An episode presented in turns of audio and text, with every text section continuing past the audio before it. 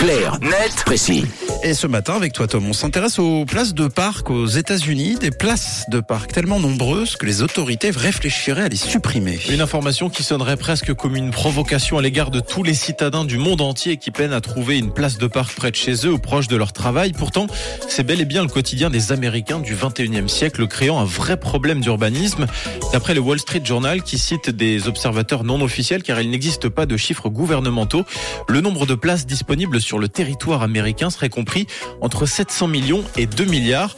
Cela signifie que chaque véhicule enregistré aux États-Unis dispose quasiment en moyenne de 5 places de parc. C'est absolument énorme, presque trop, au point que certaines villes manquent de place pour s'agrandir, se développer et construire des habitations, alors que beaucoup de parkings publics sont entièrement désertiques. Et comment expliquer que les parkings ne se remplissent pas?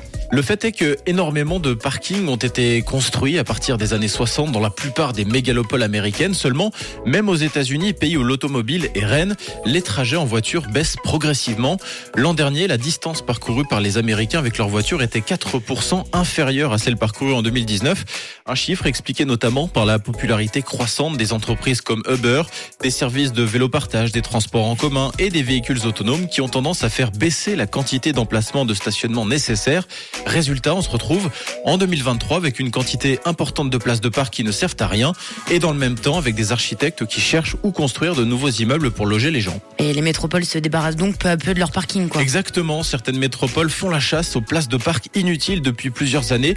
Le site Cori nous apprend par exemple que depuis 2010, la ville de San Francisco a supprimé 2000 places de parc. À New York, où chaque centimètre carré vaut de l'or, le défi est également immense. Et là aussi, les urbanistes ont réagencé l'espace. Ces dernières années, 16 000 places de parc ont disparu, mais 5 000 ont été créées dans des zones plus judicieuses. Mais cela signifie néanmoins que 11 000 places de stationnement ont été supprimées rien que pour New York. Autrement dit, aux États-Unis, les places de parc disparaissent peu à peu au profit des zones d'habitation. Si cela provoque la colère des associations d'entrepreneurs et de commerçants, cela redonne le sourire à celles qui militent pour l'accès au logement des habitants. En effet, selon le site Cori de nouveau, cette transformation présente le quadruple avantage de diminuer les coûts de construction, de faire baisser les loyers, de revitaliser les villes et enfin de lutter en partie contre les pénuries de logements. Et témoin de ce changement de mentalité, dans la banlieue de Phoenix, en Arizona, un projet entier de quartier a été imaginé sans voiture ni parking. Le sort peut-être des États-Unis dans plusieurs années, qui sait. Très à l'aise avec les créneaux, Tom. Merci beaucoup, Clarnet Précis, que vous retrouvez tous les matins à 7h20 et puis en podcast évidemment sur rouge.ch et sur l'appli. Une couleur. Une radio. Une radio.